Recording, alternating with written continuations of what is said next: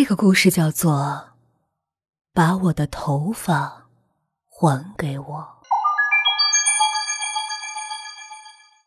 小龙和阿苏做装饰品有些日子了，眼看着生意越来越火，不得不扩大规模，所以二人商量之后，开始做了收购真人头发的生意。开始做这项目的时候，不仅要请手工，还要准备机器进行加工头发。这又是一笔开销，这让两人觉得单收购头发就是一笔不小的开支了。心想，要是可以有便宜一点的货就好了。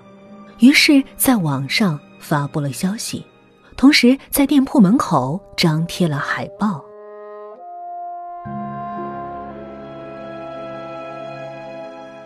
小刘是专门收购头发的人。看见了这消息，便开始上前询问了价格。谈好之后，他把自己的货都卖给了他们，便开始找新的货。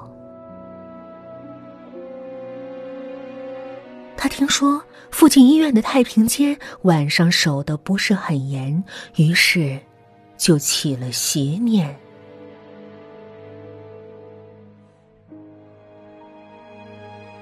这晚。月光皎洁，小刘怕别人看见，便穿上了一身黑色的衣服，戴上了面具，准备了一些工具，打开了太平间的大门。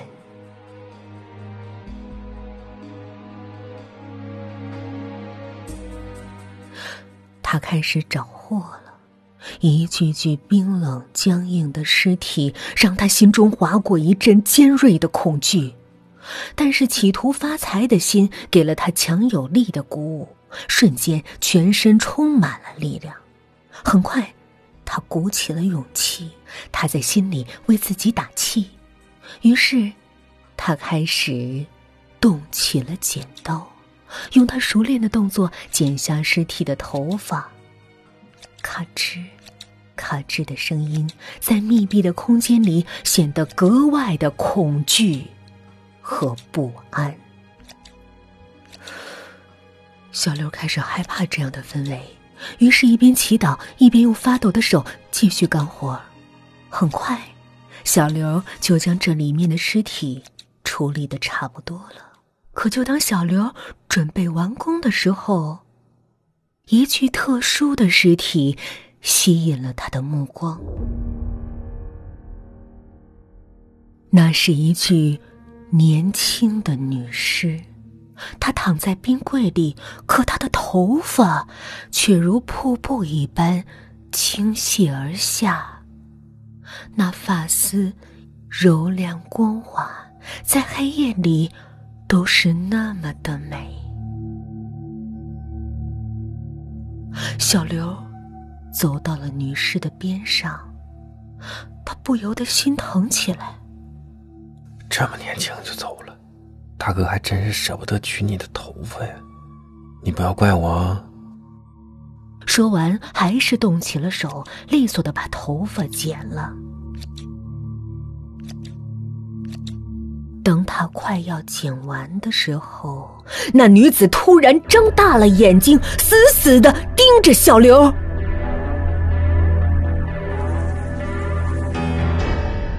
小刘吓得魂儿都没了，疯了一般跑出了太平间。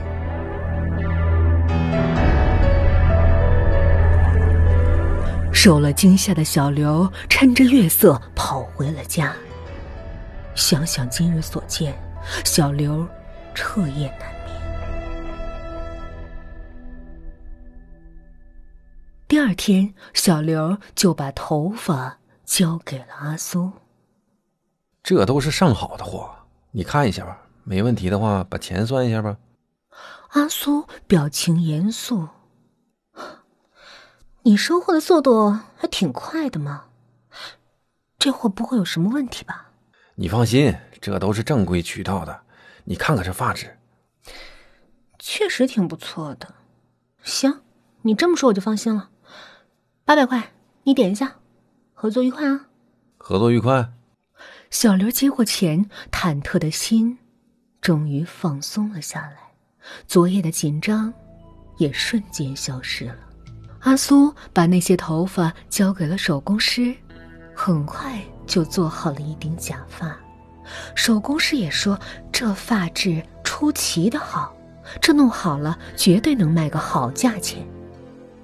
于是几个人把头发搭在了模特的身上，便去睡觉。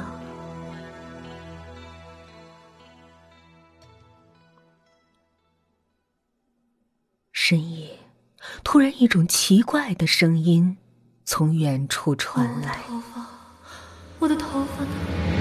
我的头发在哪？哇！我的只见一个血淋淋的人头在空中飘来飘去，很快人头就飘向了他们。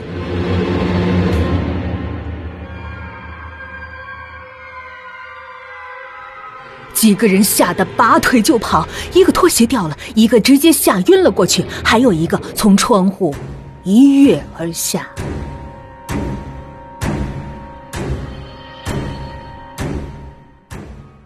第二天，警察接到报警，打开门的时候，一片狼藉，屋内只剩下两具离奇死亡的尸体。小刘自首了，头发也已经物归原主。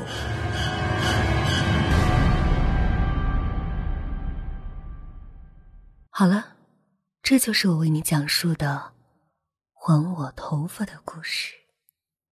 语音的个人微信号是 yyfm 幺零零四，欢迎您的来访。